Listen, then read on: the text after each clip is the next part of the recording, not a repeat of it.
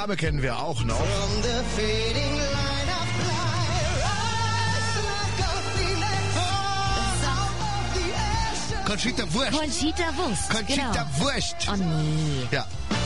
Und sie war beim Wiener Opernball gestern, hat für Aufsehen ähm, geregt sozusagen. Ja, der oder die hat sich die Haare abrasiert, ne? Schalten wir mal zu äh, Martina Reuter, die für uns vor Ort war. Was war da los?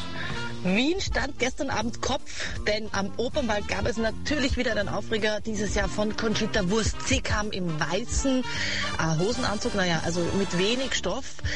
Naja, und die Brusthaare wurden vergessen zu rasieren, Oh. deswegen sah das Ganze etwas seltsam aus, auch diesmal mit Glatze, das heißt keine langen Haare mehr, aber ganz klar, wenn sie da ist, sorgt alles für Aufsehen. Und man sah dieses Jahr übrigens viel Haut und die rauschende Nacht ging bis 5 Uhr früh.